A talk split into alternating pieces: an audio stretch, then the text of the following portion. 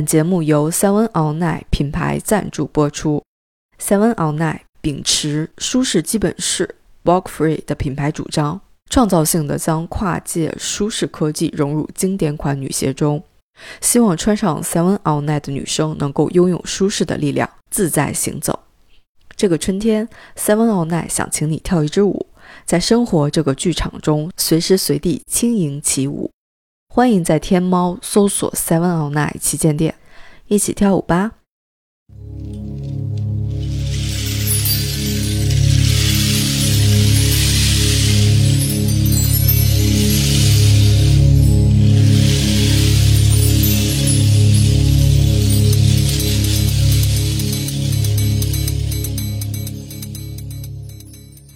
我跟你说一段吧，就是我们跳舞不是上来先学动作，我们要先学口诀。比如说，叮叮哪个的叮哪个的，他个这个叮哪他个的叮哪个的，他这个叮哪他叮哪个的，他这个叮哪他个的，他这个叮哪他这个叮哪他他他，就是你要先把这个口诀学会了。OK，你只有学会这个口诀，这个东西进到你脑子里了，你再跳。你的舞蹈不是基于就是影像的记忆，而是基于你的节奏。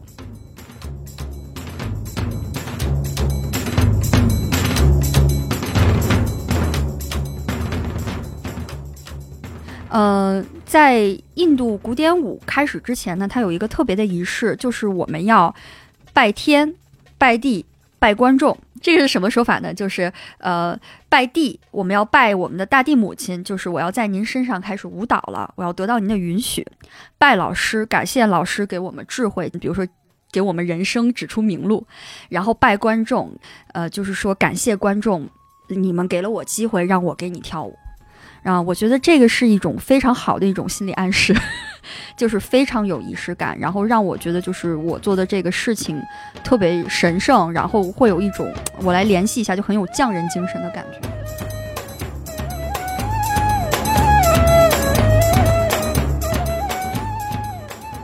大家好，呃，我叫杜鹃，我是一名呢印度古典卡塔克舞者和奥迪西舞者，呃，我现在呢在印度驻华使馆文化处做中秘，呃，我到现在此时此刻今天为止跳了大概二十五年的舞了，然后其中呃印度舞应该是跳了十年，不对，应该其实是十二年，十二年，嗯，然后呢我自己介绍我自己就是一个想当一个全职的人类学家又不差钱的舞者。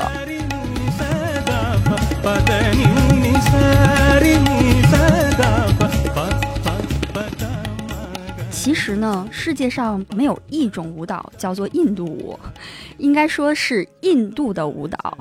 因为在印度呢有很多很多种舞蹈。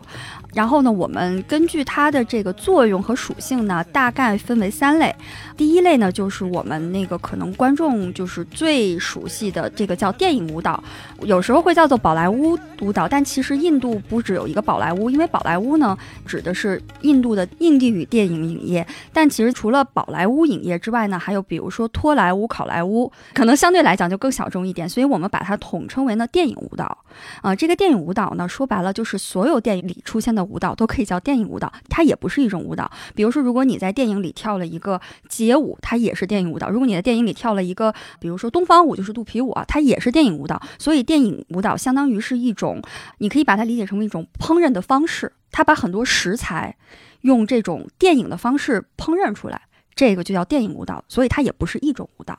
嗯，然后第二种呢，就是嗯，印度的民间舞。那这个民间舞蹈呢，就是老百姓们在生活中就可以对标我们这边的，比如说大秧歌，比如说这个可能安塞腰鼓，呃，但是这个民间舞蹈呢，跟呃中国的这个民族民间舞稍微有一点差异的是，它比较像我们这边的原生态舞蹈，比如说呃藏族的这个锅庄舞啊等等，就是他们会更原生态一些，他们呃没有就是经过这个学院派的这个塑。塑造这种民间舞呢，在电影里边其实也有展现。对，只不过电影里边是可能是美化了的。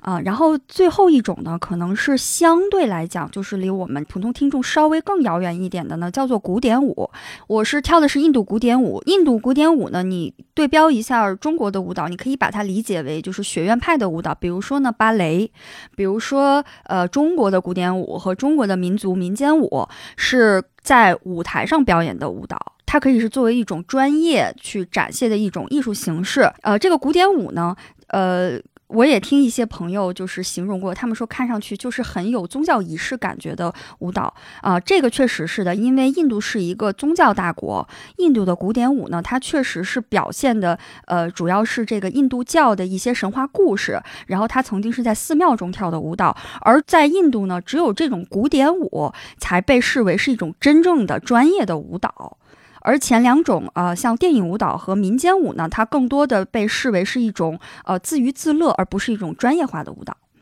呃，这个古典舞呢，主要是有两种人群，第一种人群就是专业类人群，专业类人群大多以世家的方式在传承，比如说我爸爸妈妈、爷爷奶奶都是干这个的，都是跳。古典舞的，或者是干古典音乐的，他们这个都叫古典音乐世家，因为在印度舞蹈也算音乐的一部分，所以他们基本上是在以这种家族的方式在呃流传。这种传统的世家来讲，他们很多男性，就是在这个群体也有很多的男性，包括呃你看到的男舞者，基本上也都是这个群体里的。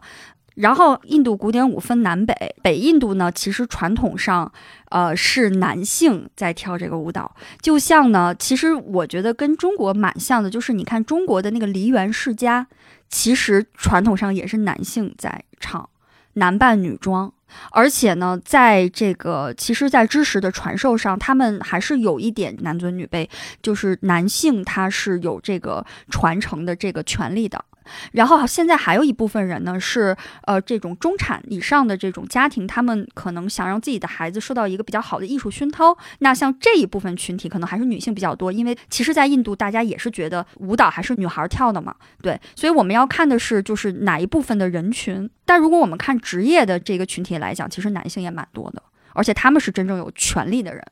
嗯，但是呢，其实就是我说的那些很有权势的那种家族啊。他们在这个行业里边，呃，有这种比如说定义权或者这种决定权，但是不代表他们就很有钱呀，因为其实古典舞它。不是一个商业化程度那么高的一个舞种，就对当地人来说，他学这个的收费不是很贵，因为他传统上是这样，你都可以不给老师钱，但是你给他点吃的，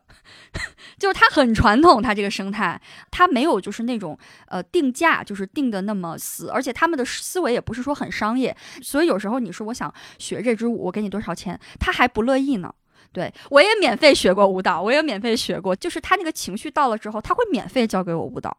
然后我觉得这个也蛮有意思的，就是就是以这个为职业的人，他有的时候也不是那么有钱。这也就是我说的，就是你在呃专业领域的一个话语权，跟你的经济就未必是挂钩的啊，在他们的这个行业里。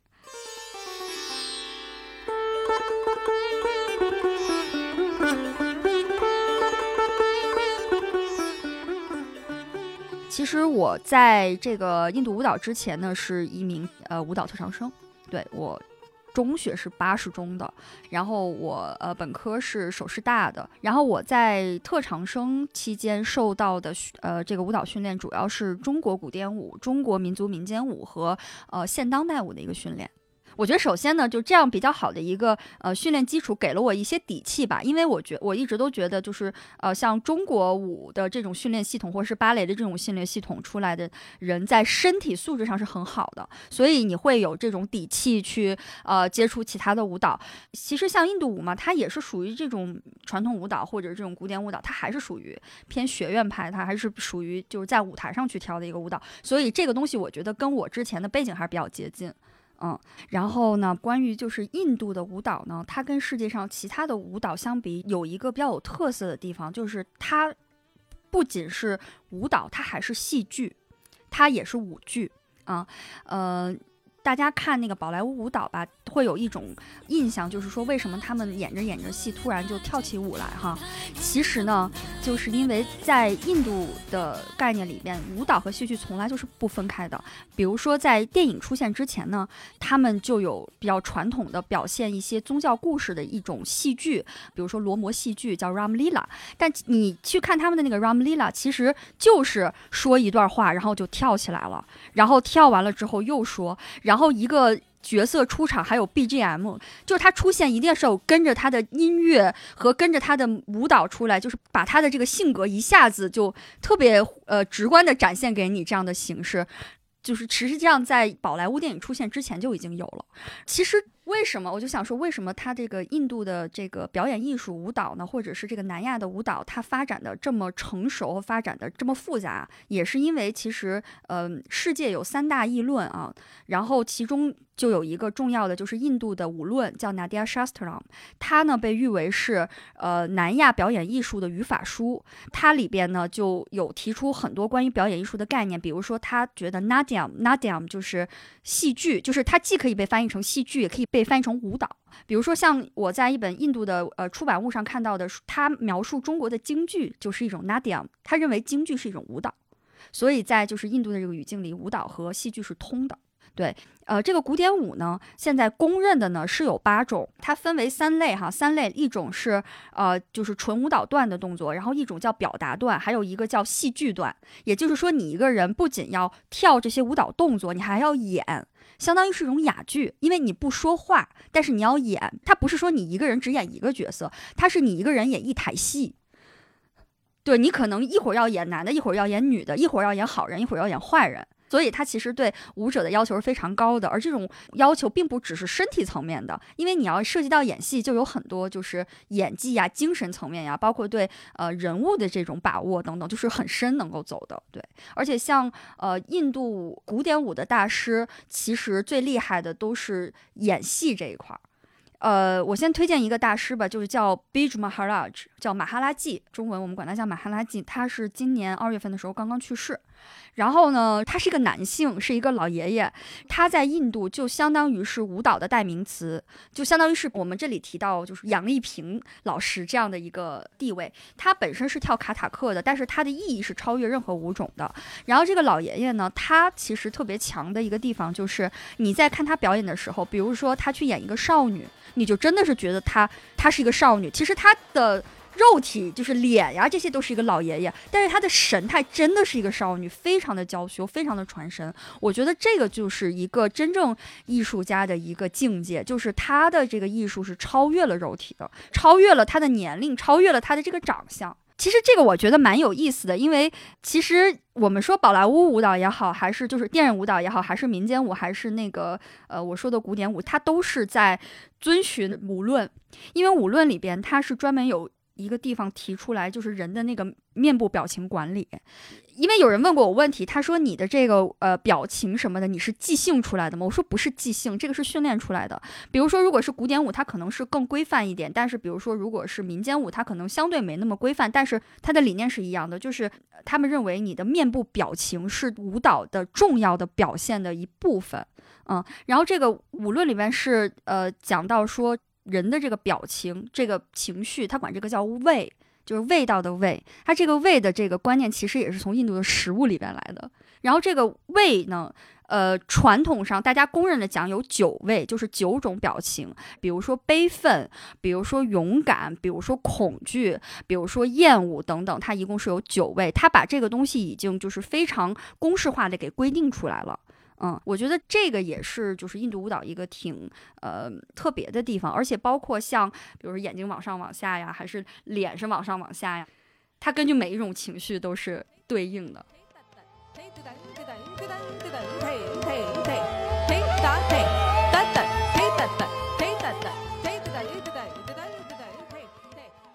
其实有一点，如果你们观察到，就是纯正的印度舞蹈，它是光着脚跳的。为什么呢？因为在南亚呢，你进入寺庙或者是进入人的家里，就是要脱鞋。为什么？他们认为鞋是比较脏的东西，所以你进到一个就是相对神圣的地方，你是要脱鞋的。那呃，我的老师就在给我讲说，嗯，就是你为什么跳舞的时候一定要脱鞋，而且他们非常注重这个。就如果你穿着鞋跳舞或者穿着鞋去做练习，老师都会非常的严厉的让你把鞋子脱掉，或者是滚出教室，因为他们对这个意义是非常追求的。他就觉得说，你跳舞的这个地方。它这个一亩三分地儿，你不管是在剧院也好，不管是在街上也好，哪怕是在家里边给人跳，你只要开始跳舞，这个地方就是你的寺庙，它是神圣的，它是洁净的，嗯，所以我们要光脚跳印度舞。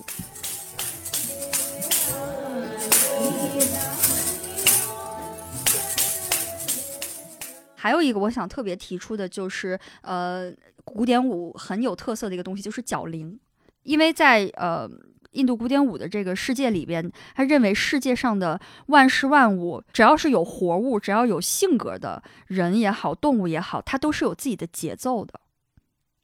所以，我们就是用这个脚铃打出的这个节奏，其实构成了这个世界。像我之前跟有一个缅甸舞的一个姑娘交流过，就是因为其实缅甸舞跟印度舞有点像嘛，然后我就跟她讲，我说那个你觉得就是缅甸舞跟印度舞有什么？最不一样的地方，他说我们缅甸舞不像你们那个带着脚铃还得跺跺脚，因为缅甸舞就是可能更接近咱们这边的傣族舞蹈，就它更多的一种形体上的一种美感。然后，但是印度古典舞呢，它有一个观念，就是说他认为舞蹈是音乐的一部分，那你的这个脚铃是一种乐器，你的这个节奏要跟的音乐是非常搭的，所以你的舞蹈也是音乐的一个部分。嗯，我觉得这个也是一种比较有意思的概念。它并不是觉得它只是形体艺术，它也是音乐的一部分。然后呢，因为在印度的这个语境里边呢，它有一个就是说，舞蹈是我的信仰，就是你每一次呃练习其实是在实践我的信仰。像我们卡塔克的训练中，就是我们管这叫 reaz，reaz 是练习。这个 reaz 是怎么样呢？就是。其实主要就是跺脚和旋转，比如说像我们早上起来做那个早课，就 Reaz 可能要跺一个半小时的脚，就不停，然后从慢从慢开始，然后越来越快，越来越快，越来越快。你给你自己在加码嘛？专业舞者的话，一个脚上要有大概二百个零，二百个零的话，可能能有四公斤。对，就相当于是沙袋嘛，就是负重跑，就负重跑的那种感觉。然后在这个过程中，就是脚会就是一直流血，就是流血蜕皮，流血蜕皮，因为你是光着脚跳嘛，或者你旋转的时候也是。然后呢，我到一个什么地步，就是呃，可能也是因为当时就练得太激动，就肾上腺素比较旺盛，然后你就不觉得疼，你知道吗？结果你停下来之后，发现你的血在淌，就是脚磨破了。然后呢，这个你磨破了就有水泡出来，水泡出来，然后就结茧，然后一层一层一层。为什么有人说你这个一个好舞者就是你听他跺脚的声音嘛？因为你都结成脚垫了，就是一层厚厚的脚垫。所以这个 r e a s 的过程其实是一个自我挑战的过程。就是你可能刚开始跺不响，或者是跺得很慢，但是你明天可能慢慢慢慢慢慢你就会跺得越来越快。还有旋转也是，卡塔克的转还是比较变态，比如说他一转可能转一百多个转之类的。那你刚开始可能我转五个就晕，十个就晕，那你往后是不是五十个不晕？是不是一百个不晕？嗯，那我们又连接过来，就是我把这个东西当做我的信仰，我对我的信仰有投入，它也会反馈给我。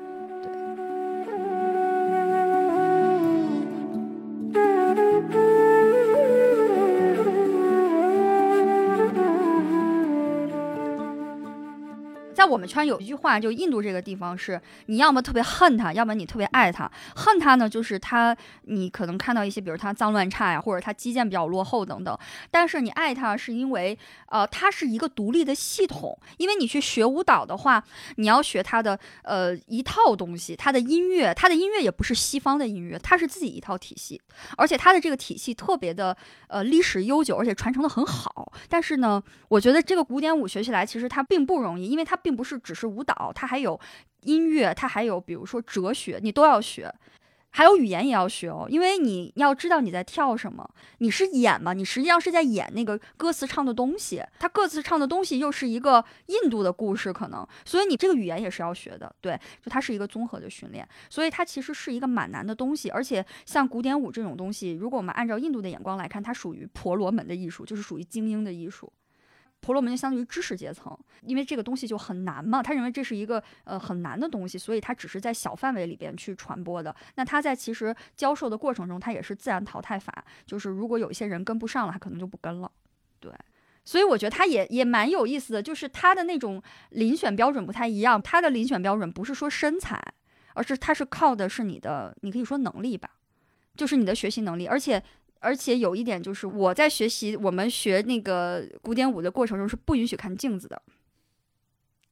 就是你看老师的示范，然后纯模仿，但是你不能看自己。为什么？他认为如果你看自己之后，你会分神，你就不能沉浸在你的这个表演里了。这个也是它非常有意思的一个概念，因为我之前也是中国舞出来，你中国舞的话，你没有镜子简直是不会跳了，就是你要看我手放在哪儿，自己就是校正自己嘛。但是呢，因为印度古典舞它太注重这个戏剧本身了，他就觉得如果你去这样看镜子里的自己，你会忘记你的表演。这是第一个，第二个是你，实际上你在看着镜子学，你是有点作弊的。你不觉得照着镜子跳舞和不照镜子跳舞，照着镜子跳舞就更简单吗？如果你没有镜子了，其实跳舞是更难的，因为你要完全就是自己记动作。但如果你有镜子的话，你可能可以瞟别人。所以他的其实这个整个的训练过程是不是比较严格的。就我基本上按照这种方式学完了，就是我只要学完了，我就能上台演，我都不用练，因为我在学的过程中我已经习得了。就你学的过程中，你就在记了，嗯，然后呢，我们其实也不让录像，你知道吗？我们就是你学完了之后，然后你一遍一遍给你给老师跳，老师觉得嗯你可以录像了，然后你可以给你自己录个像，然后再校正你自己，就。在这个过程中，他不会让你有很多辅助的东西，比如说我们有时候学舞蹈，就是教完了之后，老师先带着跳，然后课程结束了，老师给你录一段他跳的，然后你下课之后再去跟着镜子练，对不对？这个是我们就是一般学习的，但是印度的不是，印度的就是你先把这个口诀拿个本儿拿个笔写下来，不许录像。然后就是谱子，然后你自己去读，读熟了，下次回课的时候先把口诀说好，把口诀说好了之后，老师给你教动作，不许录老师，你自己回去跳，跳熟了之后可以录你自己。然后整个就是，你比如说我这个剧目基本上已经跳下来了，老师说我可以给你录一遍我，嗯，所以就像我说的，他的习得的这个过程是就是一个自然淘汰的过程。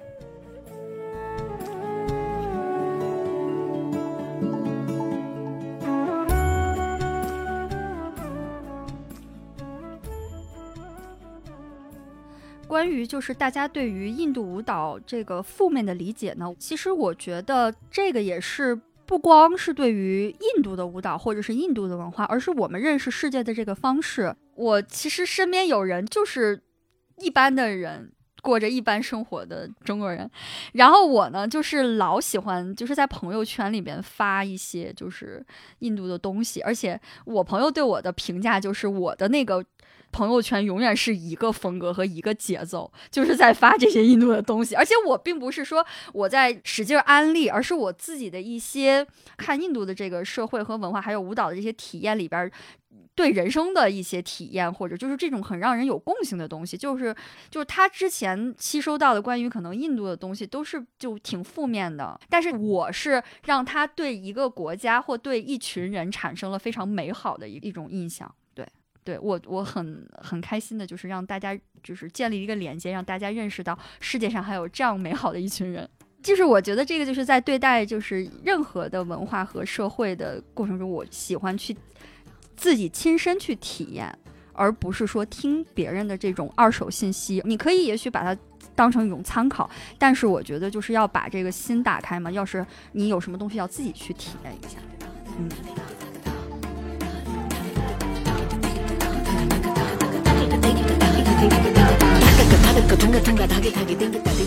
这里是日坛公园出品的叙事型播客，一起跳舞吧。每一期我们将邀请一位不同的舞者，分享他们的舞蹈故事和跳舞的快乐。除了播客节目，我们也为大家准备了视频舞蹈小教程、线上舞会等活动，欢迎大家在节目介绍或日坛公园公众号获取更多信息，参与互动。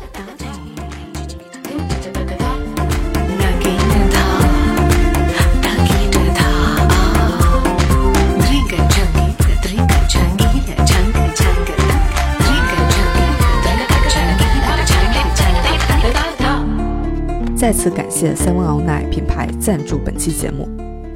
如果生活是一支舞，Seven On Nine 希望以科技为每个女生打造生活的舞鞋，让舒适伴随每一个日常。欢迎在天猫搜索 “seven all night” 旗舰店，总有一款合你心意。